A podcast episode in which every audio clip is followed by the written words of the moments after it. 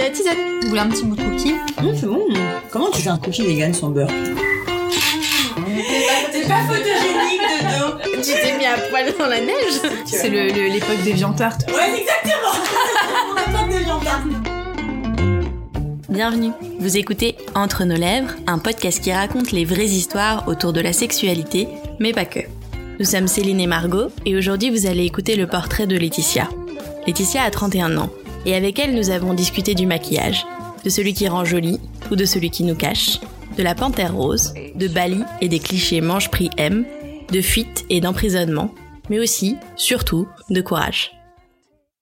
Avant de commencer l'épisode, nous tenions juste à vous avertir que celui-ci racontera des expériences violentes et pourrait être difficile à entendre pour une jeune auditrice ou un jeune auditeur, ou pour une personne victime, comme Laetitia, d'agressions sexuelles et de violences conjugales. Si tel est votre cas, peut-être vaudrait-il mieux patienter jusqu'au prochain épisode, ou l'écouter à un autre moment, quand vous serez préparé.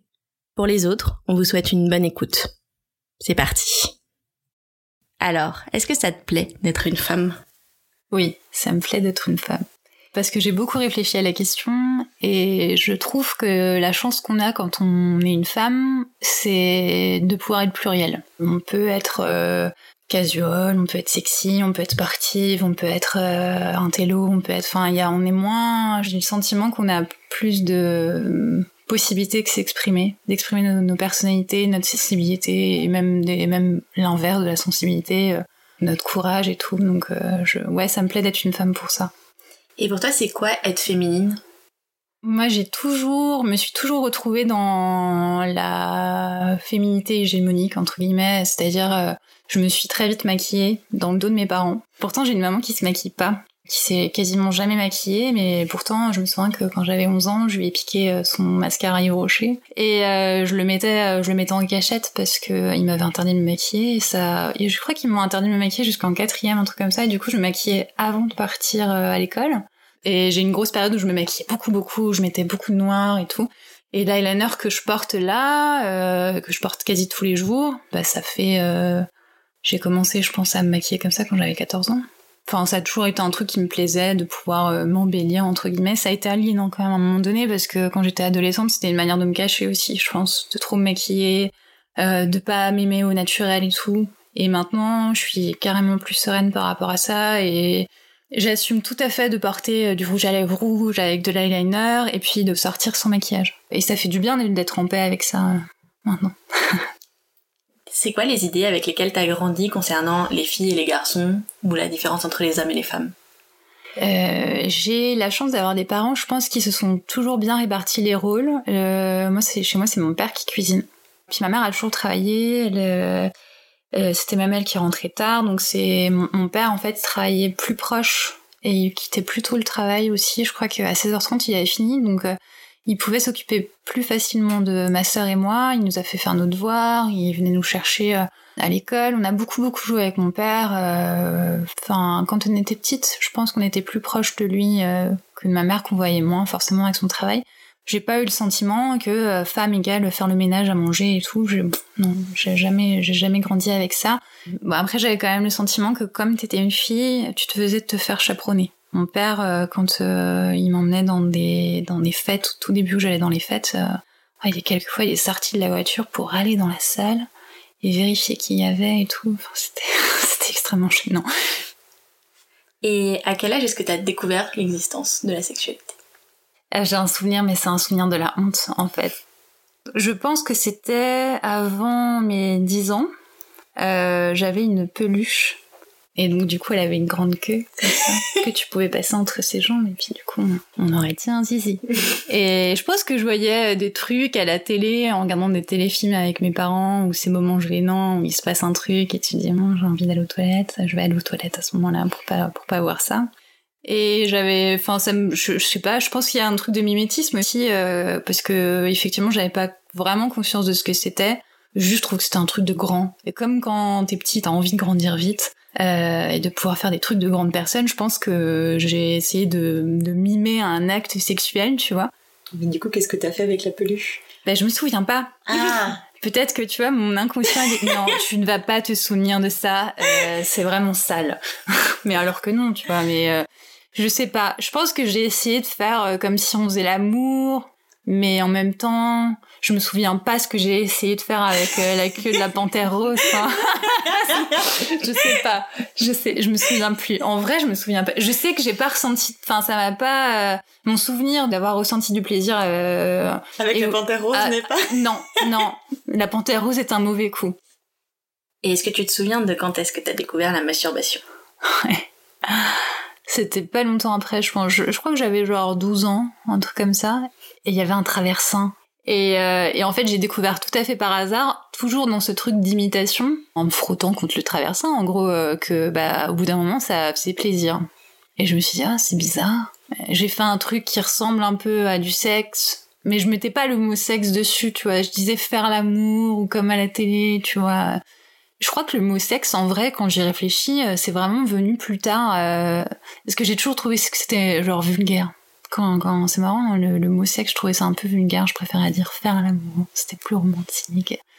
Et oui, du coup, euh, c'est euh, tout à fait par hasard, en frottant contre ce fameux traversin, euh, que j'ai euh, que j'ai découvert la masturbation. Et au bout d'un moment, bah, comme c'était assez facile, bah, je recommençais souvent, avec toujours cette espèce de culpabilité après.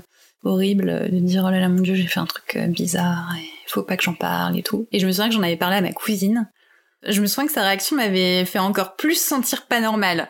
Donc euh, je me suis dit Hum, faut pas parler de ça. Et j'ai arrêté d'en parler. Et du coup, ce sentiment de culpabilité quand tu te masturbais, tu l'as ressenti longtemps ou t'as fini par comprendre que c'était normal? Non je sens je l'ai ressenti super longtemps. Ouais ouais ouais carrément. Et est-ce que tu te rappelles ce que c'était pour toi euh, faire l'amour, du coup, comme tu le disais? Bah du coup je me disais que c'était un truc forcément d'amoureux, donc de gens euh, de gens qui sont en couple et qui s'aiment et tout. Euh, un truc un peu romantique, j'avais une image un peu romantique, euh, que c'était dans un lit avec des bougies. euh, c'était puis en plus je me souviens, je sais pas qui me, me disait ça, mais je me souviens qu'à l'époque euh, on te disait toujours euh, ta première fois, il faut que ce soit avec quelqu'un de vraiment spécial. Euh, il faut pas que tu t'offres à n'importe qui. euh, ton corps est, enfin, une espèce de marchandise super précieuse. Attention à ne pas te faire salir par euh, par le premier venu. Faut que ce soit avec, euh, faut que ce soit dans un couple avec quelqu'un qui t'aime et dont tu es sûr que c'est euh, que c'est quelqu'un qui t'aime. Et c'est ce qui s'est passé? Non, c'est pas ce qui s'est passé. C'est un peu, bah, je vais le dire parce que c'est un peu difficile pour moi parce que je me suis tue pendant super longtemps. Et la vérité, c'est que je l'ai dit à mes parents il y a quelques semaines seulement parce que je savais que je viendrais euh, parler dans ce podcast. J'ai été euh, violée par un moniteur euh, euh, de colonie de vacances quand j'avais 13 ans. Alors je considère évidemment pas que c'était ma première fois, mais euh, mais en ayant intellectualisé le fait que ça devait se passer avec quelqu'un qui t'aime, avec quelqu'un avec qui t'es en couple, etc. Bah là ça ça me balayait d'un revers de main tout ce que tout ce que j'imaginais et mais ouais du coup j'ai vachement culpabilisé parce que je me suis dit que c'était moi qui l'avais provoqué. Parce que pour mettre un petit peu de contexte, c'était une colonie euh, en Bretagne euh, qui avait duré trois semaines et euh, il y avait plusieurs plusieurs monos et lui, c'était un peu le mono beau gosse. Et j'étais hyper flattée parce que je sentais que... Enfin, j'avais l'air de lui plaire, du coup, ça me flattait. Je sais pas quel âge il avait. Lui, je pense qu'il avait une petite vingtaine d'années, un truc comme ça, parce que mine de rien, les moniteurs de colo en général sont hyper jeunes. Et, euh, et moi, on se taquinait pas mal et tout. Et puis, puis le dernier soir, euh, j'avais dansé en slow avec euh, avec ce moniteur. Et puis à ce moment-là, il m'a dit euh, oui, euh, j'aimerais bien que tu viennes dans ma tente et tout. Enfin, tu l'as jamais vu, euh, que tu vois un peu comment nous on dort et tout. Et j'ai euh, j'ai le souvenir d'être sortie avec lui. Je pff, je pouvais pas deviner une seule seconde ce qu'il allait pouvoir se passer. Mais après, blackout total. J'ai le souvenir qu'il s'approche de moi et qu'il met ses mains sur mes épaules et c'est tout. J'ai le souvenir après juste d'être restée tétanisée. Je me souviens de rien, c'est terrible. C'est t'as l'impression que ta, ta, ta propre histoire t'échappe parce que tu t'en souviens pas, mais pas du tout, du tout, du tout. Et en fait, j'ai ressenti ça très vite. Et du coup, ça me semblait déjà compliqué de porter plainte parce que j'avais honte. Euh, j'avais le sentiment de l'avoir un peu allumé entre guillemets, alors que non. Enfin, à 13 ans, on t'allume pas un garçon, quoi. Enfin, Mais t'avais quand même conscience de ce qui t'était arrivé. Tu savais que t'avais Ouais. été violée. Absolument, ouais, ouais, j'avais absolument conscience que c'était ça. Très vite, j'ai décidé avec moi-même que j'allais pas en parler à personne. Parce que j'avais la crainte qu'on me dise euh, oui mais comment tu t'es comporté avec lui puis comment t'étais habillée ce soir-là et puis comment ça s'est passé pendant trois semaines pendant la colo euh. j'avais peur qu'on qu'on me considère comme étant responsable et j'avais pas envie j'avais pas la force du coup j'avais déguisé ce, ce, ce viol j'avais dit que j'avais fait l'amour avec mon copain et je me rendais pas compte de l'impact que ça avait de dire ça à 13 ans parce que je me considérais pas comme une petite fille à 13 ans et après ça s'est su vite je me suis traîné une réputation de salope au lycée euh, et je crois que je préférais avoir cette réputation-là que d'avoir l'étiquette de la fille violée. Je pense qu'il y avait aussi un côté euh, pour impressionner les garçons. Mon premier vrai copain, avec qui du coup euh, j'ai couché, je pense qu'il s'imaginait que ça allait être plus funky. Parce que j'ai le souvenir de notre première fois où je n'ai rien fait, je pense, à part rester sur le dos à attendre que ça se passe. Et euh, j'avais, j'angoissais quand même un petit peu de la pénétration parce que j'avais peur que ça me fasse me remonter des souvenirs un peu nuls ou, que ça me fasse mal ou je sais pas. Finalement, ça a été, mais euh, j'ai trouvé ça nul. J'ai trouvé ça vraiment nul. Et puis, à aucun moment je pensais à ce qui pouvait me faire plaisir ou pas. Enfin, je me disais, ça doit lui faire plaisir à lui, c'est le principal. J'étais contente que ça m'ait pas fait remonter de mauvais souvenirs, donc euh, je me disais c'est cool parce que euh, je suis pas traumatisée. Donc euh, je me suis pas plus posé de questions que ça et voilà. Et du coup, t'en as parlé à tes amis ou à tes parents de ta première fois? Euh, non, parce que comme c'était pas censé être ma première fois, Ah bah oui, c'est vrai. j'en ai parlé à personne. Puisque j'étais censée, j'étais censée avoir eu genre trois ou quatre garçons avant. Je crois que j'avais dit un truc comme ça. Parce que du coup, t'avais inventé d'autres garçons Oui, aussi. oui, Ah ouais. oui, génial. Ouais, ouais, pour que je pensais que ça rendait, ça allait rendre le truc un peu plus crédible. Parce que tu pouvais pas dire j'ai commencé à faire des trucs à 13 ans et entre 13 et 16 ans il se passe plus rien. Du coup j'ai inventé euh, ouais d'autres garçons. Je me suis dit bon un par an plus un autre peut-être parce que ça fait peut-être pas assez un par an. Je me rendais pas compte, je me rendais vraiment pas compte. Et du coup forcément j'ai rien dit à personne, j'ai rien, rien raconté à personne. Et alors, quand est-ce que t'as commencé à aimer ça, le sexe? Avec mon deuxième copain, avec qui je me suis mise quand j'avais 17 ans, je crois, et qui était, qui était très gentil, très à l'écoute. Je me sentais assez bien avec lui parce que il, avait à cœur de faire les choses bien, il, voulait me faire plaisir, il avait, on pouvait parler. C'était plus enthousiasmant, il y avait un truc plus, plus joyeux. Et j'avais besoin de ça. Je pense que j'avais besoin que ce soit que la sexualité, soit un truc joyeux. Et, euh, ça, se passait très bien. Le seul souvenir que j'ai, qui m'a un peu euh, refroidi, où je me suis dit, oulala, ça tu vas trop loin, euh, j'avais acheté des bas, des 10 meubles. Et du coup, euh, c'était avec les premiers portables où t'envoies euh, des photos par MMS, tu vois. Et j'avais donc, euh, j'avais mis des bas et je lui avais envoyé juste les photos de mes jambes avec les bas, tu vois, comme ça, avec genre deux paires de bas. Et c'était même pas pour l'allumer, enfin, si. Mais euh, c'était transformé de manière un peu genre, tu peux me dire lesquels tu préfères? Et euh, il était choqué. Il m'a dit après, genre, ouais, ça j'aime pas trop et tout, c'est un peu trop pour moi, c'est un peu too much. Ah ouais? Ouais, je m'étais sentie mal. Ah, tu. En plus, je l'avais fait en étant un peu stressée, en me disant ça va lui faire plaisir. Et l'autre, ah non, non, mais je suis, je suis pas hyper à l'aise et tout. euh. Ah ok, d'accord. bon, bah très bien, je, je ne vais pas faire ça. Mais euh, à part ça, euh, ça se passait très bien avec lui. J'avais pas le sentiment euh, d'avoir des séquelles de mon, de mon viol et tout, mais évidemment, je ne lui en ai pas parlé. Parce que, un peu comme, comme toi, Céline, c'est que j'avais peur de l'étiquette de la fille violée. Vraiment, j'avais super peur de ça et de la fille à problème, du coup. Ce qui était ridicule, parce que quand j'y pense, j'a- j'avais peur qu'il pense ça, alors que je lui faisais croire qu'il y avait eu plusieurs garçons avant lui et ça lui posait pas de problème. Alors qu'il y en avait eu qu'un, je lui faisais croire qu'il y en avait eu euh, genre quatre ou cinq, c'était ridicule. Et, euh, du, coup, je l'ai quitté un peu, un peu salement. je suis pas très fière. Euh, je l'ai quitté parce que euh, mon ex, avec qui je suis restée 10 ans, en fait, euh, était revenu euh, pendant l'été. Il était revenu euh, dans la ville où, je, où on vivait, enfin, je vivais. C'était quelqu'un qui se donnait beaucoup un genre un peu int- intellectuel, très différent de ce que les garçons, des autres garçons que je pouvais côtoyer. Euh, il parlait de philosophes dont j'avais jamais entendu parler. Il exerçait vraiment une attraction un peu fascinante. Le fait qu'il s'intéresse à moi, euh, ça me flattait un peu parce que j'avais l'impression euh, du coup que j'en valait peut-être un peu la peine qu'il s'intéresse à moi vu qu'il avait l'air si intelligent. Et, euh, et j'avais, je commençais un peu à m'ennuyer dans la relation avec mon deuxième copain. Et donc je commence l'histoire avec mon ex et c'était c'est parti pour dix ans compliqués. Et le pire dans tout ça, c'est que j'ai déjà cette impression dans le bide qu'il se passait un truc très bizarre avec lui. Et bah je me suis pas fait confiance. J'écoutais pas mon intuition du tout et, et je me suis entêtée en sachant bien qu'il se passait des trucs étranges. Quand il était rentré l'été, il était rentré juste le temps euh, de quelques semaines parce qu'il était censé repartir avec son Provence où il faisait ses études. Et euh, en fait, il a décidé de très vite se mettre en couple avec moi et de très vite, euh, très vite, il a dit, bah, je vais m'inscrire à une autre fac et je vais rentrer. Et euh, le premier truc que j'ai trouvé super étrange, c'est que euh, à l'époque, il était en coloc avec un un homme qui était plus âgé que lui et qui était homosexuel. Et du coup il avait un il sortait à l'époque avec un gymnaste un truc comme ça. Je lui avais dit bah je vais descendre avec toi dans le sud pour t'aider à déménager.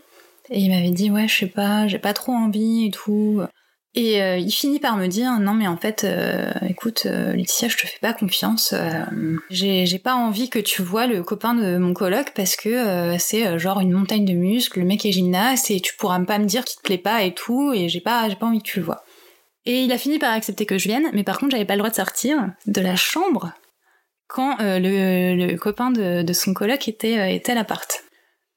On va dire les six premiers mois de notre relation, euh, il avait des, parfois il faisait des crises, je me souviens plus, j'ai plus d'exemples en tête. Et souvent il s'excusait, mais avec des trucs, enfin que tu rêves de lire quand t'es une fille, parce qu'en plus il savait bien écrire, c'était quelqu'un de mine de rien assez intelligent et assez brillant. Donc quand il te faisait des déclarations d'amour par texto, des trucs super bien écrits, même quand je les lisais à mes meilleurs amis de l'époque qui savaient comment ils me traitaient, pas forcément très très bien, elle était là en me disant ah, c'est super mignon, c'est trop gentil et tout, enfin il a l'air d'être sincère et tout, même elle au début elle se méfiait pas forcément. Et du coup ça faisait passer la pilule. Mais mine de rien, pendant les premiers mois de notre relation, je me suis dit je vais le quitter. Et je me trouvais tout le temps plein d'excuses. Je disais euh, je vais attendre euh, que Noël soit passé, je vais attendre. Euh, puis je me trouvais voilà toujours un, une espèce d'échéance que je repoussais toujours plus. Et, euh, et, je pense que ça a permis à ce qu'il installe un certain truc petit à petit euh, de contrôle sur ma vie. Contrôler mon quotidien, contrôler comment je m'habillais, contrôler mes sorties, contrôler mon emploi du temps à la fac. Il m'enfermait tellement que finalement j'avais juste le droit de faire euh, ma maison, la fac, la fac, ma maison, et je n'avais même pas le droit d'aller au cinéma avec mes parents, même pas le droit d'aller acheter mes propres fringues, je devais tout commander en ligne parce qu'il n'était pas question que je sorte. Et contrôler mes lectures aussi. C'est-à-dire que j'avais pas le droit de lire euh, ce que je voulais. Euh, il n'était pas question que je lise Sade. Oh là là, on lit pas Sade, ça pourrait me donner des idées il y avait à la fois toute cette partie euh, de, contrôle et puis euh, ce qui est aussi important à dire puisqu'on est quand même sur un podcast qui parle de sexualité, c'est que le sexe avec lui était super contraignant, que j'avais pas le droit de dire non et qu'il m'avait même dit un truc euh, du genre mais écoute si t'as pas envie de faire l'amour t'as qu'à juste te mettre à quatre pattes et puis je me branle et puis c'est tout. il se plaignait en plus que j'ai pas de désir. Il me disait ah tu mouilles pas. Il, il était persuadé que j'avais un problème et moi aussi j'étais persuadée que j'avais un problème et ça enfin tout se retournait contre moi en fait. Si j'étais pas euh, si j'étais pas assez désirante ça lui allait pas. Si j'avais du désir il me demandait pourquoi est-ce que j'avais du désir qu'est-ce que j'avais vu aujourd'hui euh, aucun choix n'était euh, n'était bon. Alors il y a quelques fois où où j'ai essayé euh, d'y trouver mon, mon, compte et en fait je me rends compte a posteriori que quand j'avais des orgasmes avec lui c'est parce que j'arrivais à refaire exactement la même chose que quand je me, me masturbais donc euh, ça, ça n'allait pas plus loin. Il faisait pas, il aimait pas du tout faire des cunilingus. Et il invoquait la raison. Il me disait t'as un goût de pile. Un goût de pile Ouais. C'est-à-dire quoi un goût de pile? Un peu alcalin, tu vois? Que, que j'avais un petit goût de pile et que ça le dégoûtait un peu, puis qu'il y avait des trucs euh, comme ça, des fois qui sortaient, c'était dégueu et tout. Donc je me dis ok, génial. Donc ouais, il y avait plein de, plein de choses euh, qui faisaient que je pouvais pas m'intéresser à la sexualité avec lui j'avais pas le droit même une fois pour dire à quel point il avait peur de la masturbation, c'est que on était, j'étais allongée sur le ventre et il y avait la couette en dessous. Et lui, il était derrière, et il était persuadé que j'étais en train de me frotter contre la couette, et il m'a arrêté net, comme ça. Et genre, euh, il m'a saisi par le bras, il me dit, mais t'es en train de faire quoi, là? Il était pas du tout à l'aise avec l'idée que je puisse prendre du plaisir moi-même. Il y avait ça, et en même temps, il s'y prenait super, super mal. Donc, je m'étais euh, désengagée du sexe, on va dire. Ça, c'était pas un truc qui m'intéressait. Euh Je pense que ce qui me permettait aussi d'accepter euh, ce qui se passait pas bien dans la relation, c'est que ça correspondait à l'image que je me faisais de la passion et de l'amour et que j'avais lu dans les livres. C'est-à-dire que euh, il y a des grosses disputes et puis après on se retrouve et on s'aime encore mieux après la dispute et que c'est comme ça, on se sent vivant comme ça. Même lui en fait finissait par me le dire, il me disait que, que j'étais accro à, la, passion, que c'était j'aimais le conflit, que j'aimais que ça se passe mal, que c'était moi qui provoquais euh, les disputes euh, justement pour pouvoir me trouver dans une situation conflictuelle comme ça parce que ça me faisait kiffer. Je m'en voulais encore d'avoir quitté mon, mon, copain si gentil, si mignon. Je me suis dit, bah, tu vois, Laetitia, euh, t'avais quelqu'un de très gentil avec toi, euh, qui était respectueux, et tu l'as quitté comme une merde. Donc peut-être qu'effectivement, euh, t'as envie euh, ce genre de, de choses, t'as besoin de ce genre de choses pour, pour vivre. T'avais intériorisé que l'amour, ça, de, ça devait te faire souffrir. Voilà, exactement. L'amour, ça fait souffrir, sinon il y en a pas. C'est ça. Et c'est effectivement la représentation qu'on a des relations hétérosexuelles euh, dans les livres euh, où, euh, où ça se passe jamais bien. Une histoire d'amour, quand c'est une belle histoire, une vraie histoire d'amour, quand les gens ils s'aiment vraiment, soit c'est impossible, soit ça se finit mal. Et du coup, c'est vrai que lui représentait à la fois cet amour-passion et à la fois le côté romanesque que j'avais dans les livres, parce que comme c'était quelqu'un d'un peu lettré, qui écrivait bien et qui en jouait, on va pas dire que j'avais le syndrome Bovary, mais j'avais espèce de d'avoir ces trucs d'être un peu une héroïne de roman et que j'avais aussi au fond de moi espoir que ça change parce que euh, il s'excusait souvent et qu'il m'a souvent dit au début qu'il avait conscience que il faisait mal les choses avec moi. Et il me trouvait toujours des excuses, je me souviendrai plus ce qu'il me disait exactement, mais il me trouvait toujours des excuses euh, et il m'embrouillait en fait. Parce qu'il maniait si bien les mots. Et il avait l'air si intelligent que je me, me sentais pas euh, de faire le poids face à lui en fait. Et ça nous a emmené jusqu'à six mois de relation où on se disputait déjà beaucoup pour rien. Et euh, parfois j'avais l'impression qu'il prenait conscience, qu'il me faisait vivre des trucs, mais pas du tout, du tout euh, normaux. Et parfois il tenait le discours en disant que c'était moi en fait qui le provoquait, que c'était moi qui faisais naître en lui ses réactions et que si j'y me faisais plus confiance, en fait, il n'avait pas confiance en moi, euh, notamment avec cette histoire de, euh, j'ai euh, commencé à coucher avec des garçons à 13 ans. Et du coup, j'ai fini par lui dire que j'avais menti. Donc la première personne à qui j'ai raconté que j'avais été violée, c'est à mon ex. Il avait l'air presque rassuré, quoi. Genre, je préfère qu'elle ait été violée plutôt qu'elle ait eu une sexualité jeune. Et ça n'a pas calmé sa jalousie, donc un soir, je vais, je, on se dispute. Je, pour arranger les choses, je me dis, on va essayer de parler euh, calmement en vrai. Et donc du coup, je vais chez lui. Et il sort de chez lui et, euh, et je sors tout de suite de la voiture. Et en fait, je vois genre qu'il me roule. Il était prêt à me rouler dessus, quoi. Et je sais qu'il l'aurait pas fait, mais je me dis, mais en fait, il est... là, je pense que je prends conscience au bout de six mois qu'il est vraiment taré. Les quelques amis qui me restaient, il y en avait un qu'on avait en commun, et ce soir-là, c'est chez lui que j'ai été me réfugier parce que je me sentais euh, désemparée. Je savais pas, en fait, souvent, je savais pas quoi faire face à cette attitude. Donc, je vais chez lui et on discute et il me dit, écoute, euh, éteins ton téléphone, il va se calmer. Il avait absolument aucune idée de comment était son pote, je pense. Donc, euh, il s'imaginait pas me donner un mauvais conseil en me disant, écoute, éteins ton téléphone, respire un peu, on va discuter et tout. En fait, mon ex tombe, euh, je pense qu'il a fini par essayer de, de, rentrer en contact avec moi, mais j'avais mon téléphone qui était éteint, il a vu que ma voiture n'était pas garée devant chez moi. Donc il a dû se dire, bon, je vais aller voir euh, là où elle a l'habitude d'aller. Et, euh, et, du coup, il est, il est tombé, euh, soi-disant, un peu par hasard sur ma bagnole. Et là, euh, en fait, il appelle notre ami en commun. Je le vois décrocher. Il, il me dit, c'est lui, il est en bas, il veut que tu descendes. J'avais pas, envie en fait. J'avais l'impression de me sentir acculée et il m'a pas dit reste. Il m'a juste raccompagné en bas. Et là, euh, poker face total de mon ex euh, qui fait comme si euh, ça allait. Et au moment du coup où il referme la porte d'entrée derrière et que et qu'on marche jusqu'à la voiture et tout, il, il, me dit mais toi, mais tu vas me le payer, je vais te tuer. Du coup, je suis montée dans la voiture parce que j'ai eu le sentiment que j'avais pas le choix. Euh, donc il roule. Il, je sais plus ce qu'il me dit exactement dans la voiture et tout. Je sais qu'il me claque la tête contre la portière.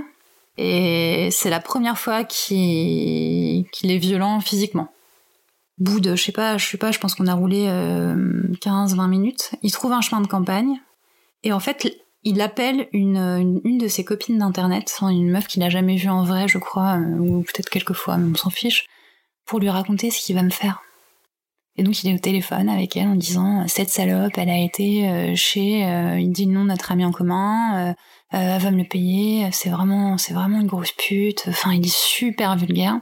Et il fait le tour de la voiture et il ouvre la portière et en fait, il, genre, il me tire pour que je sorte. Et là, il me demande de baisser mon pantalon.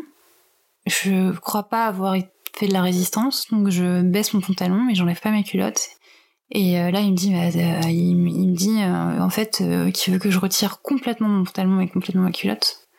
Donc je le fais. Il prend ma culotte, il la jette. Et en fait, il me demande de me pencher. Il me, dit, vas-y, mets-toi à quatre pattes dans la, dans la voiture. Et donc je le fais. Et là, il me met un ou deux doigts dans le cul, je sais pas. Et il fait des mouvements de va-et-vient comme ça, et en étant au téléphone avec euh, sa pote, en lui disant euh, Là, je suis en train de lui mettre des doigts dans le cul, elle aime ça, cette salope et tout. Euh. Je sais qu'après, il m'a, poussé dehors en me demandant de remonter mon, enfin, de remettre mon pantalon. Et là, j'avoue, je me souviens plus exactement, mais en fait, ce qui est important à dire, c'est que pendant tout ce qui se passait, je me disais si je survis, parce que je me disais vraiment qu'il allait finir par me tuer, quoi, qu'il allait jamais accepter que je rentre, et avec du coup la possibilité que j'en parle. Mais tout le temps où du coup où, je vivais ça, je me disais je vais le dire à mon père. Et, je me suis accrochée pas mal à cette idée de justice, de me dire il va payer, il va payer pour ce qu'il a fait, c'est atroce ce qu'il est en train de faire et tout. Et je sais pas combien de temps ça a duré, mais euh, en fait sa voiture n'avait plus de batterie, donc il a été obligé d'appeler son père. Son père est venu pour recharger la batterie. Euh, il a rien dit, etc. Il m'adressait quasiment jamais la parole parce qu'il voulait pas que je parle avec ses parents. Et évidemment, après ça, je pense qu'il a eu conscience de ce qu'il avait pété les plombs. Et moi qui m'étais dit euh, pendant, pendant tout le viol, euh, je m'étais dit je vais rentrer, je vais en parler, bah évidemment il m'a pas ramené chez moi. Donc il a roulé jusqu'à chez lui et il m'a enfermé dans sa chambre pour me laver le cerveau. C'est-à-dire qu'il m'a dit euh, j'ai conscience que j'ai dépassé les bornes, mais euh, t'avais pas à aller euh, chez lui. Euh, moi, je te fais pas confiance. Qu'est-ce qu'il me dit Parce qu'en fait, comme il justifiait son, son viol en me disant, je suis persuadée que t'as couché avec lui, qu'il s'est passé un truc. Et j'avais beau lui dire non, il s'est rien passé, il se passera jamais rien, il me croyait pas. Et donc il m'avait dit, écoute, je ne veux plus que tu lui adresses la parole, donc je vais écrire un message et tu vas lui envoyer. Et du coup, le message disait en gros que j'avais plus, euh, plus envie de, d'avoir de contact avec lui, etc., etc. Et à côté de ça, il s'excuse, il est au petit soin avec moi, je pense qu'il a conscience qu'il a largement dépassé les bornes, et euh, il me dit, euh, et moi je vais faire attention, je te promets, ça ira. Et quand je rentre chez moi, alors que quelques heures avant, j'étais convaincue euh, que, que j'allais parler à, à, mes parents, à mon père surtout, bah je me tais. Peut-être que j'ai eu envie aussi de lui donner une deuxième chance. Euh, enfin, les, les gens manipulateurs, c'est des gens intelligents. Du coup, ils trouvaient toujours les mots pour, euh, pour faire passer la pilule. Et après, globalement, c'était quand il pétait les plombs très fort comme il avait fait ce soir-là, c'était rare. Ça n'arrivait pas, ça n'arrivait pas toutes les semaines ou tous les, tous les mois ou voilà. Si, mais il y a eu au moins chaque année un gros truc suffisamment marquant pour que je m'en souvienne. Je saurais pas faire la chronologie et c'est pas très important, mais le fait est que le quotidien avec lui était très lourd parce que j'avais plein d'interdits à respecter et que comme une idiote, je les ai, euh, je les ai respectés parce que j'étais persuadée qu'en lui montrant que j'étais obéissante, mais il pourrait me faire confiance et j'étais persuadée qu'en fait euh, à terme il allait euh, finir par lâcher du lest et me laisser me laisser euh, retrouver une vie normale. Il faisait tout pour essayer de contrôler ma vie, tout pour essayer de contrôler euh, comment je devais être, ce que je devais, ce que je devais dire. Euh. La culpabilité sur la masturbation ne s'est pas arrangée évidemment avec lui parce que j'avais pas le droit de le faire, alors que lui il le faisait. Lui il avait un, en fait il m'avait raconté qu'il avait qu'il avait une technique et que plein de garçons le faisaient, donc euh, fallait pas que je fasse ma mijaurée en gros, euh, et que c'était pas anormal, mais qu'en gros il avait un trou dans sa poche, et que euh, parfois il allait euh, se chercher un McDo et il se branlait sur la serveuse en regardant la serveuse en attendant qu'elle serve sa commande. Euh, il m'a même euh, obligé à participer à ça en, en le monnayant contre un, un, un dîner pizza euh, en regardant un coucher de soleil sur la mer. Il m'avait dit en échange de ça, j'aimerais que tu sois avec moi euh, pendant que je sors dans la rue avec mon appareil photo pour filmer euh, des filles dans la rue. Et j'avais pas le sentiment de pouvoir dire non. Donc ma présence était censée un peu euh, rassurer les filles et en fait ils me filmaient sous leur jupe ou filmaient de très près leurs fesses. Et après en fait on rentrait, ils m'obligeaient à le masturber en regardant euh, ces vidéos. Donc plein de petites choses comme ça et des petites humiliations parce qu'il y allait toujours de son de son commentaire sur les autres qui sont mieux, souvent plus jeunes, euh, qui ont plus de seins, qui ont des fesses plus rebondies. euh, et les, les autres femmes, du coup, on était, il me mettait beaucoup en rivalité avec elles. Donc il m'a trompée. Au bout de, au bout de sept ans. Au bout de sept ans, il a été ailleurs. En fait, c'était un peu particulier parce que lui, il considérait qu'on était en train de faire une pause et que c'était pas du, du coup, il m'avait pas vraiment trompée.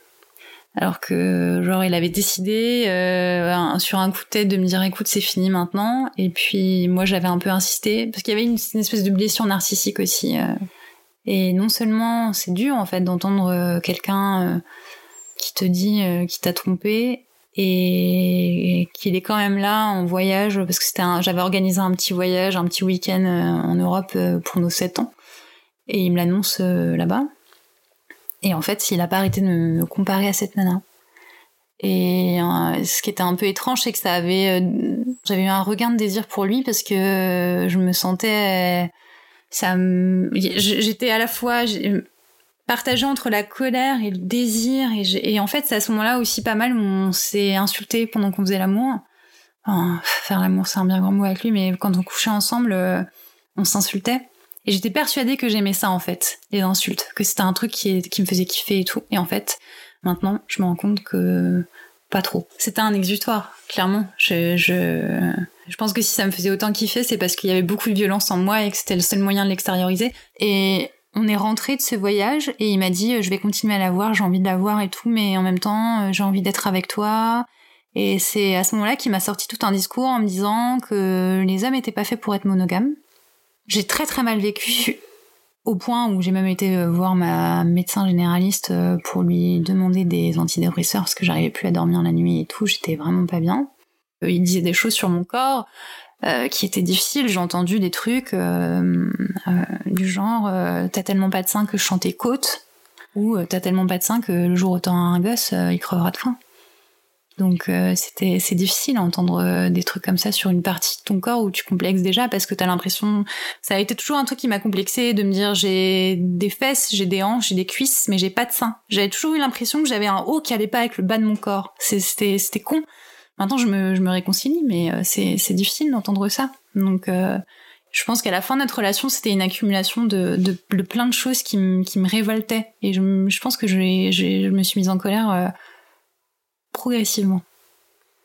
Et du coup, qu'est-ce qui a été l'élément déclencheur? Quand est-ce que tu t'es dit euh, je vais le quitter?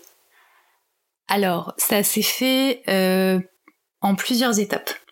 La première étape, c'est que j'ai décidé d'aller voir une psy que j'ai vue pendant deux ans. Et je pense que ça m'a beaucoup aidé parce que je racontais ma, mon histoire à haute à quelqu'un qui n'était jamais dans le jugement. Je pense que c'est important quand on vit ce genre de, de situation, même si on n'a pas envie de tout raconter parce que c'est difficile, parce que ça nous renvoie une mauvaise image de nous-mêmes aussi. On se dit, euh, bah ouais, on est coupable, euh, ce serait si facile de sortir de cette situation en partant. Mais sauf que c'est pas aussi simple, donc c'est important d'être à l'écoute.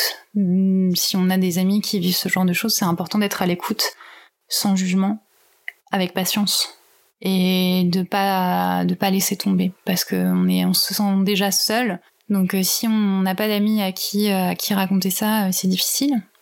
Mais j'ai quand même ressenti le besoin d'aller voir une psy parce que il mettait tellement dans la tête que c'était moi qui faisais capoter la relation que j'étais persuadée que c'était moi qui créais cette violence en lui et que peut-être que j'avais un, un problème.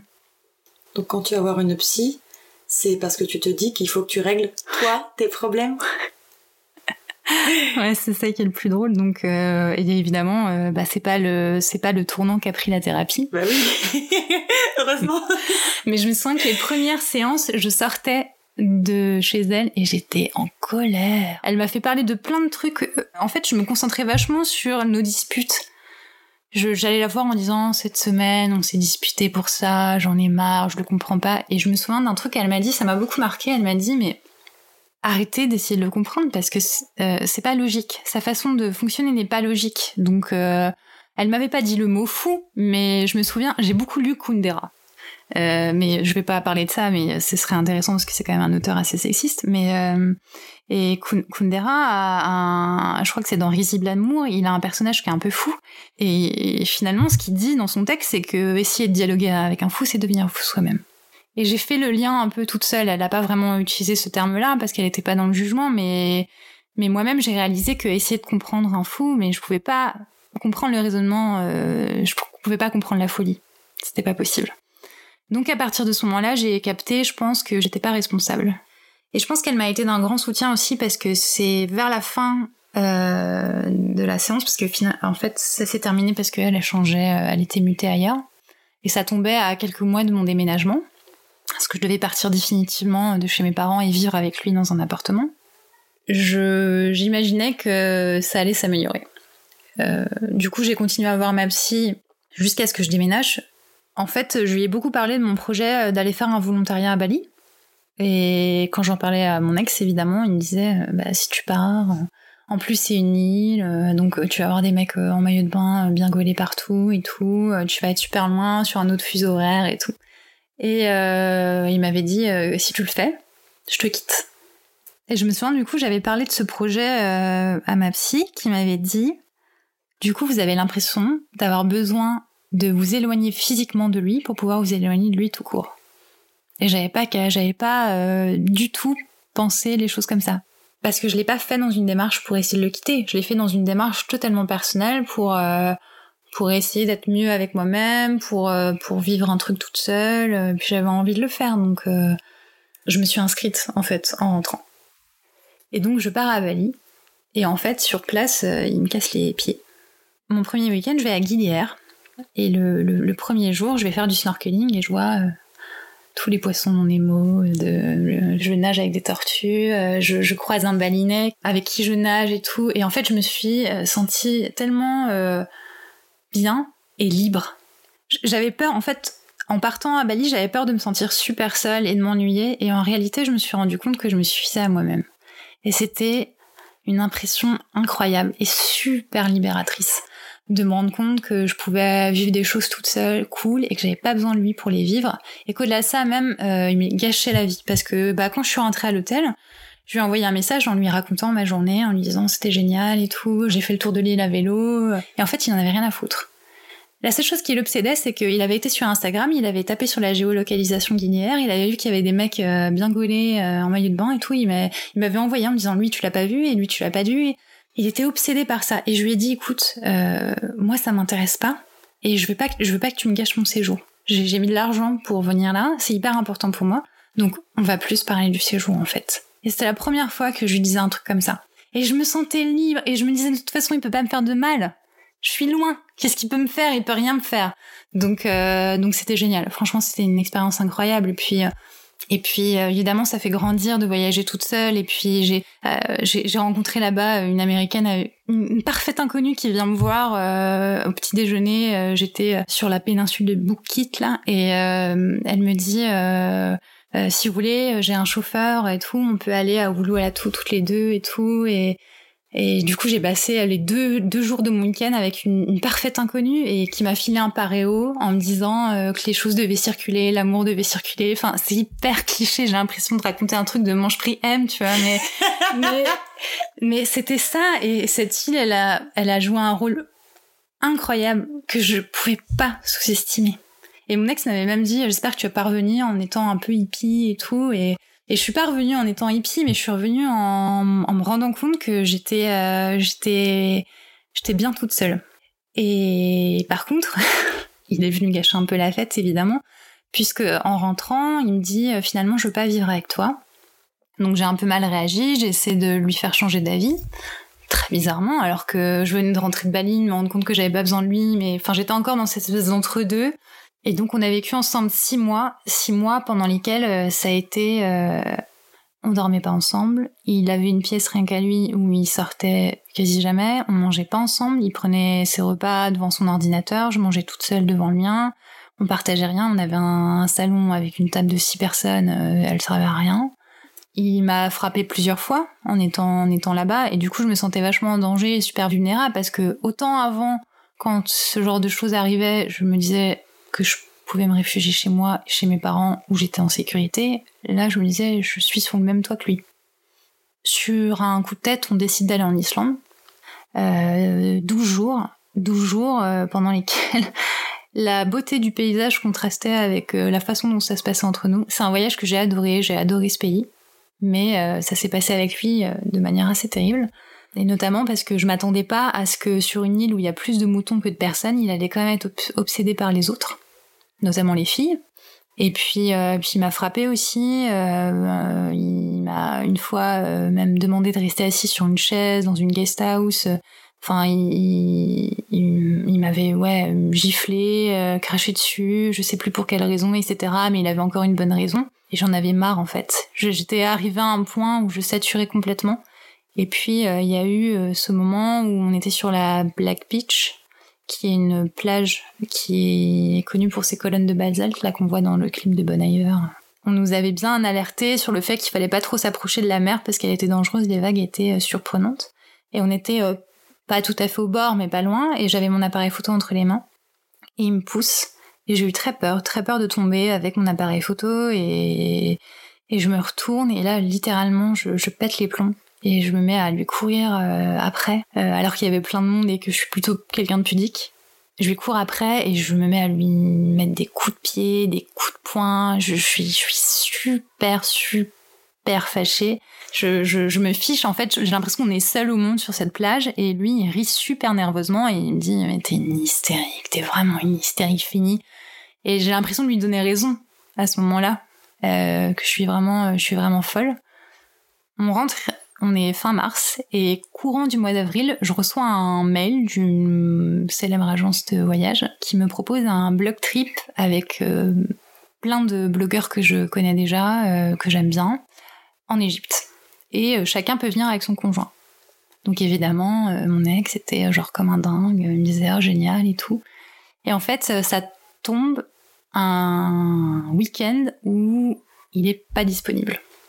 Il est super fâché, je pars quand même. Donc je pars en Égypte avec euh, des blogueurs qui viennent tous en couple. Et moi je suis donc la seule euh, célibataire, entre guillemets. La seule autre personne qui vient seule, c'est euh, la personne de l'agence de voyage. Cette personne qui nous accompagnait m'a plu. il s'est rien passé, mais je me suis dit, bah, j'aimerais bien le revoir après. Et ça a été pour moi super évident, un espèce de gros déclic, où le fait de voir des couples qui étaient tous heureux. Et puis de voir que je vivais vachement bien ce voyage et que s'il avait été là, ça aurait été une autre chanson. Je me suis dit, là, ça peut pas être comme ça toute ma vie. Ça peut pas être comme ça toute ma vie et puis je peux pas avoir envie de voir un autre garçon en étant euh, déjà en couple. Et du coup, pour la première fois de toute notre histoire, sa peur des hommes s'est retournée contre lui parce que je l'ai appelé. Vraiment, tout de suite, j'ai atterri, je l'ai appelé deux heures après en lui disant, écoute, je voudrais qu'on discute. Je pense qu'il a vite senti que cette fois c'était la bonne. Donc tout de suite, il s'est mis dans une dans une position, euh, mais on peut en discuter. Je comprends que euh, on va refermer ce chapitre de notre histoire et je te promets que je vais euh, aller me faire soigner. il m'envoyait des photos pour me pour me prouver qu'il prenait rendez-vous pour aller voir un psy. Et je lui ai dit non. Mais cette fois, j'ai le déclic et je lui ai dit écoute. je suis encore chez mes parents jusqu'à telle date et bah, je veux que quand je rentre à l'appart, il n'y a plus tes affaires.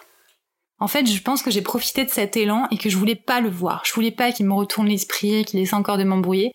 Au moment où je lui ai dit, j'ai raccroché et je me suis sentie euh, légère comme jamais. J'avais le pouvoir et j'avais pas de doute. J'étais pas mal, en fait. J'étais triste, évidemment, euh, parce qu'il a cherché à ce qu'on discute. Donc euh, j'ai accepté. Je lui ai dit, écoute, moi je veux pas te voir parce que je veux pas que tu me frappes et tout. Il m'a dit, je te promets, elle était à moitié en train de pleurer, je te promets, je te frapperai pas et tout, ça me fait de la peine que tu penses ça. Et donc j'ai accepté qu'on se voit. Ça, il m'a, m'a, il m'a pas frappé. Et je me souviens qu'on s'est pris dans les bras. J'étais pas triste pour moi. En fait, j'étais triste pour lui. Après la rupture, j'ai mis un certain temps à réaliser déjà qu'il m'avait violée. Plusieurs fois. Certaines fois, oui, j'arrivais à... Parce que c'était très violent. Il y avait des fois où c'était vraiment très violent. Il y a eu des viols où je pleurais. Et il continuait quand même. Il y avait des viols comme ça qui étaient tellement violents que j'arrivais à mettre le mot viol dessus. Mais il y avait des choses beaucoup plus insidieuses qui pourraient parler à plus de personnes parce que juste, parfois, je disais non. Et il boudait. Et il pouvait être hyper, hyper, hyper relou. Et à force, je me laissais faire. Et ça, je trouve que c'est aussi du viol. De, faire du chantage à quelqu'un contre du sexe, c'est pour moi une forme de violence parce que un oui n'est jamais n'est pas un oui euh, franc. C'est un oui de bon bah de toute façon j'ai pas le choix donc euh, donc ouais c'est vraiment après où je me suis j'y ai pas pensé tout de suite parce que j'ai pas voulu replonger trop vite dans, mes souvenirs et tout. J'avais besoin de souffler et, d'aller de l'avant. Mais c'est vraiment qu'il y a pas si longtemps que j'ai commencé à me dire euh, mais combien de fois il l'a fait et, ça, me, ça donnait le vertige. Le, le nombre de fois dont je me souvenais et il y a probablement plein de fois dont je ne me souviens pas. Euh, je me suis bien rendu compte que en fait j'étais dans une situation d'enfermement et en lisant des articles au sujet du syndrome de Stockholm, je me suis rendu compte que j'avais probablement ressenti ça. Au début, il y avait la fascination de son personnage, quelqu'un de très intelligent et tout, et puis après, il y a eu euh, euh, l'empathie pour son histoire, et c'est ça qui m'a fait, je, pense, tenir. C'était toujours lui trouver des excuses et d'avoir de, de, la peine pour lui, de faire passer euh, ce que je ressentais après ce que lui pouvait ressentir, de, de me dire que c'était lui qui était prioritaire et qu'on allait, on en revient à ce que je disais, c'est que j'allais finir par le soigner, que j'allais finir par, euh, par l'aider à aller mieux. Et une fois que tu as pris conscience de tout ça, est-ce que tu as eu envie de porter plainte contre lui? Non, parce que parce que j'ai j'ai pas le sentiment d'avoir besoin de ça pour euh, pour avancer. Je porte pas plainte aussi parce que j'ai pas envie de, de, me remettre dans cette histoire, d'avoir à avoir des, enfin de devoir avoir des contacts avec lui d'une manière ou d'une autre, parce que je, pour être tout à fait sincère, j'ai évidemment peur que fait de raconter mon histoire, ça se retourne contre moi, qu'il écoute et qu'il qui m'écrive pour me dire euh, des trucs du genre euh, t'aurais pas dû faire ça ou je sais pas. Effectivement, la peur, elle est un peu là, mais je je je, je, je l'affronte et puis je suis pas toute seule donc euh, donc c'est c'est ça qui qui est rassurant aussi. Si jamais il t'écrivait et qu'il proférait des menaces. Ouais. Oui, là clairement si si aujourd'hui il m'écrivait pour me menacer ou ouais là clairement j'irais porter plainte. Ouais. Là j'hésiterais pas parce qu'il n'est pas question qu'il essaie. Il m'a déjà fait chier comme ça pendant dix ans. Il n'est pas question qu'il me fasse chier, euh, ne serait-ce qu'une semaine de plus. Donc ouais, ouais, je, oui, oui, là, j'hésiterai pas une seule seconde. Et maintenant que tu t'es affranchi de tout ça, euh, aujourd'hui, comment tu te sens et quel est ton rapport à ton corps? Alors, ça fait bientôt, enfin, ça fait deux ans et demi bientôt que c'est derrière moi, et et je suis assez impressionnée par ma capacité de résilience parce que j'ai pas été euh, traumatisée plus que ça. J'ai le sentiment euh, que, euh, mine de rien, mon corps, ça va. Même si, par exemple, sur les seins, étant donné d'avoir entendu que tous les hommes aimaient les gros seins, que j'avais pas assez de seins, etc., forcément, c'est un endroit de mon corps où j'ai pas mal d'insécurité. On m'a tellement mis mise en compétition avec les autres, j'ai plus envie d'être en compétition avec les autres femmes. Pour moi, c'est hyper important la sororité pour plein de raisons. Donc j'ai j'ai pas envie d'être de subir ça, ce capitalisme du corps un peu. Donc euh, tout ça, ça m'aide. Et puis euh, puis mine de rien, euh, l'homme avec lequel je suis aujourd'hui euh, me détend vachement euh, sur plein de choses et je me fiche que son corps soit parfait, je me fiche que le mien soit parfait et et c'est pas ça qui fait qu'on est heureux. Donc euh, donc ça va mieux. Tout à l'heure, tu nous disais que euh, la relation précédente t'empêchait de te masturber. Est-ce qu'aujourd'hui, c'est une pratique que tu as pu reprendre? Alors un peu, mais c'est un peu comme dans ton épisode à toi, euh, Margot, c'est que euh, j'ai du mal à prendre du plaisir toute seule parce qu'à un moment donné, je me rends compte que je suis toute seule. Dans un premier temps, ça me fait du bien de le faire à deux et de, de voir ça comme un espace, enfin la récréation des adultes. Et, et je trouve que c'est de vivre la sexualité comme un truc un peu euh, joyeux et, et euh, ludique. ça me la rend beaucoup plus euh, désirable. Et dans ce terrain de jeu, est-ce qu'il y a des choses que tu arrives à demander à ton partenaire et des choses que tu arrives à lui refuser? Euh, Oui, je commence. Ça, ça, a mis du temps quand même. Hein. Hum, ça n'est pas venu tout de suite, mais de, de plus en plus, j'arrive à à savoir euh, ce qui me fait plaisir et à oser le demander sans avoir peur de passer pour une salope ou une dévergondée ou j'en sais rien. Et, et là-dessus, ça va mieux et je sens que c'est, c'est très progressif et ça me va. J'ai pas du tout envie de brûler les étapes, euh, donc euh, donc c'est bien comme ça maintenant. Et des cinq sens pour toi, c'est lequel qui est le plus lié à ta sexualité? Alors, en choisir un seul, c'est difficile. J'en ai deux sur le toucher et la vue. Et c'est important euh, que je dise la vue. Parce que mon ex me disait par exemple euh, qu'il était super gêné si je regardais son sexe me pénétrer. Et il me disait ouais t'aimes ça les trucs en gros plan tout ça donc ça me gênait vachement et je fermais les yeux et en plus si je fermais les yeux il me disait mais peut-être que tu penses à un autre mec et tout enfin bref et avec mon copain actuel au début j'ai eu vachement de mal à ouvrir les yeux à, à le regarder j'étais gênée je au fur et à mesure j'ai réussi à à les ouvrir, à même me rendre compte que j'aime j'aime pas faire ça dans le noir, par exemple. J'ai besoin j'ai besoin de le voir. Ça et le toucher aussi. J'étais pas hyper à l'aise de, au début de le toucher parce que pareil mon ex j'avais pas forcément trop euh, le droit de le toucher comme je voulais. Et aujourd'hui je me rends compte que ça, enfin j'ai besoin de ça aussi. J'ai besoin de, de, du toucher euh, et de la vue. Et aujourd'hui, est-ce que tu reprends du plaisir et est-ce que tu as des orgasmes? Ouais. ouais, des trucs assez faux où tu dis putain, mon corps est incroyable en fait. c'est, c'est dingue et c'est cool. Et du coup, là, tu nous dis que t'es de nouveau avec quelqu'un. Euh, est-ce que ça a été facile pour toi de te relancer dans une nouvelle relation? Étonnamment, oui. Sans que je m'y attende et sans que je le cherche. Puisque je me suis. Après la rupture, j'avais besoin, je pense, de, de savoir à qui je pouvais plaire et j'ai eu envie d'essayer Tinder sans chercher euh, l'amour ou une relation sérieuse, ça m'intéressait pas. Enfin, c'était pas ça que je cherchais. j'ai passé, je crois, deux semaines sur, euh, sur l'appli. Et j'étais à ça de la désinstaller. Je me souviens, j'avais dit raconter à ma sœur, mais c'est vraiment une appli, il y a que des tocards là-dessus. Et puis, euh, je me dis quand même que je vais faire un dernier tour pour voir avec qui j'ai matché.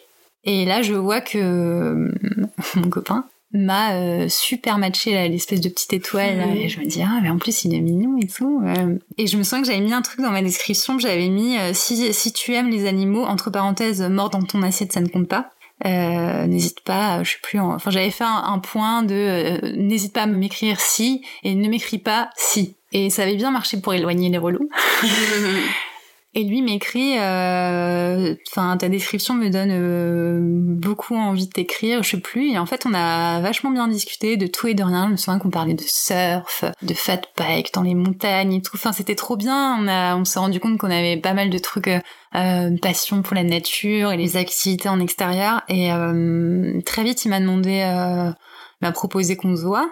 Et puis le feeling est tout de suite passé. Et en fait, mais je me posais même pas de questions, je, je me laissais porter par le truc. Et juste de me sentir bien avec un garçon, c'était un sentiment assez euh, fou. Je, je, et puis c'était, enfin, je voyais que c'était quelqu'un de gentil. je me sentais bien avec lui. c'est con, mais j'attache un peu de l'importance à l'orthographe, ce genre de truc. Et je m'étais rendu compte qu'il faisait vachement bien l'accord de l'auxiliaire à voix. Et ça a été super naturel. Et j'ai la chance aussi euh, d'être tombée sur un garçon incroyable parce que il me donne aujourd'hui l'opportunité d'être la personne que j'ai envie d'être. Et puis forcément je dois me chercher aujourd'hui un peu enfin essayer de me connaître hein, puisque j'ai pas pu le faire pendant dix ans. Et il me, il me donne la latitude possible pour le faire. Et ça c'est génial d'être en couple avec quelqu'un qui qui nous laisse la, être la personne qu'on a envie d'être. Tu lui as raconté toute ton histoire. Ouais, très vite.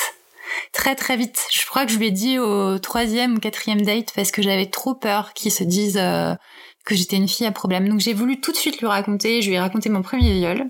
Euh, je lui ai raconté euh, mes dix ans compliqués euh, avec mon ex et il est resté et je me sens même que quand je lui racontais, il avait un peu les larmes aux yeux et ça m'avait vachement touchée et ça m'a rassurée. Je me disais, enfin, qu'il fallait que j'écoute mon intuition et mon intuition c'était d'y aller et je me voulais pas trop trop me poser de questions. J'avais forcément peur de me casser les dents et tout, mais j'ai bien fait d'écouter mon intuition cette fois.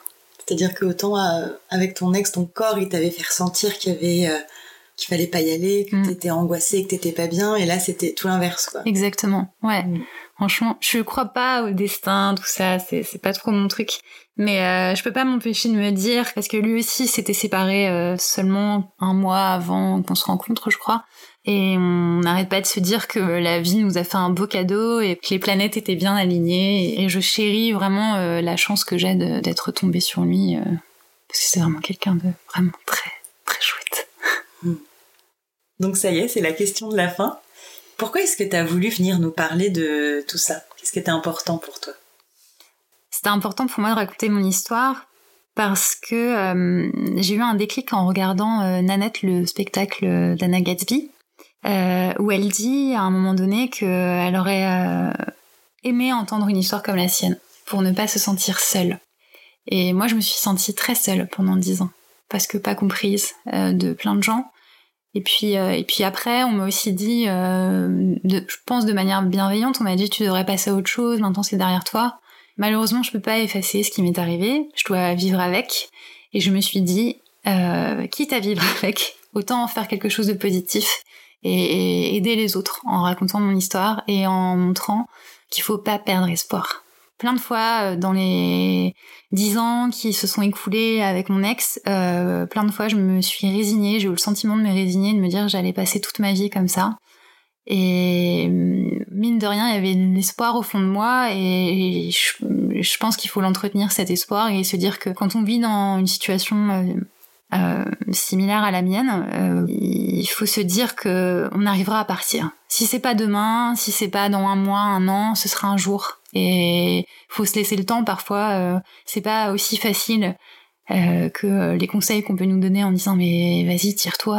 Enfin, euh, c'est c'est toujours facile pour les gens de dire ça quand on n'est pas dans la situation. Que on vit pas forcément ça quand on est issu d'un milieu défavorisé. J'ai grandi dans un environnement familial où mes parents s'aiment. Euh, et c'est aussi, euh, je parle pour montrer que ça peut arriver euh, malheureusement à tout le monde. Ce qui est le plus comment dire cocasse dans cette histoire, c'est que j'ai lu des auteurs féministes. hein. J'ai lu Virginia Woolf, par exemple, Une chambre à soi, où elle, elle raconte ça sur sur le poids de la domination masculine. Et ça m'a pas empêché de continuer à être dans cette euh, dans cette situation euh, et à ne pas partir. Aujourd'hui, je me suis sentie faible pendant dix ans. Dix ans, je me disais que voilà, si je vivais ça, c'était effectivement que j'étais faible, que j'arrivais pas à partir. Et, euh, et euh, Anna Gatsby dit ça dans son spectacle, c'est que euh, la vraie force, c'est de, de, de plier, mais de, de ne pas rompre. Et je suis assez euh, fière de la jeune femme, très jeune femme que j'étais, qui a résisté à ça et qui aujourd'hui euh, s'en sort et est là pour vous le raconter. Merci à Laetitia d'être venue se confier à notre micro et surtout de nous avoir autant émus et impressionnés. Pour celles et ceux qui ressentiraient le besoin d'en discuter, vous pouvez nous écrire à hello at entrenoslèvres.fr. En revanche, si cet épisode devait malheureusement faire écho à votre situation personnelle, nous vous conseillons d'en parler à une personne de confiance ou à un psychologue et de vous rendre sur le site du gouvernement stopviolencefemmes.gouv.fr où vous pourrez trouver toutes les informations nécessaires.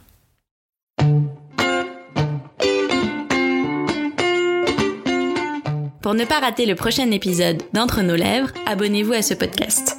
Vous pouvez également nous suivre sur Instagram, Facebook et Twitter, at Entre nos lèvres, ou sur notre site internet, entrenoslèvres.fr, où nous écrivons aussi. Et n'oubliez pas de vous inscrire à notre super newsletter. Tous les 15 jours, à l'annonce du nouvel épisode, on partage avec vous 5 chouettes recommandations. Des livres, des films, des articles, tout ce qui nous a plu ou touché ces derniers temps. Promis, c'est cool. Ah oui, et puis la musique du générique a été composée par Martin de Boer. Allez, à dans 15 jours.